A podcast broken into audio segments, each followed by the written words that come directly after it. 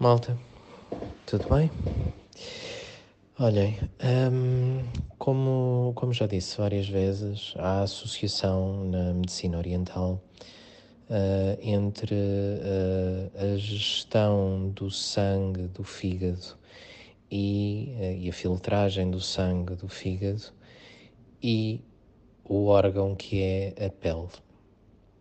Portanto, qualquer processo dermatológico é sempre interessante perceberem quanto bióssano é que tem o fígado e uh, darem reiki na zona uh, da alteração dermatológica e também nos gânglios linfáticos um, em redor dessa zona.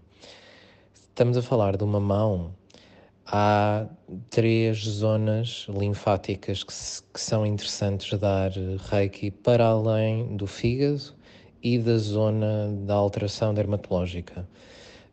Um, braços, estamos a falar de pulso, estamos a falar do interior do cotovelo, na dobra do cotovelo, do braço, no interior, e na axila, para ativar, regular um, o fluxo linfático e sanguíneo à zona. E é isto, malta, está bem? Portanto, em resumo, qualquer alteração dermatológica é interessante perceber como está o fígado e regular a energia do fígado.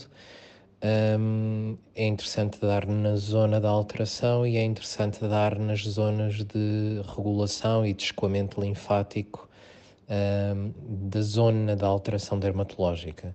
Imaginem, na cara, vocês dariam reiki nos gânglios linfáticos no pescoço, por baixo da, da mandíbula. Um, se fosse numa perna, dariam na virilha. Uh, se fosse num pé, dariam no tornozelo, dariam no joelho, por trás do joelho, dariam na, na virilha.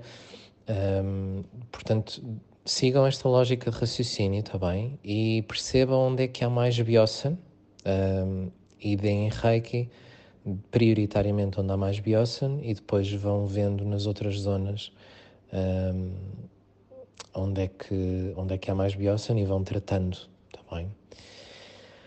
E é isto, malta. Espero que estejam a ter um dia feliz.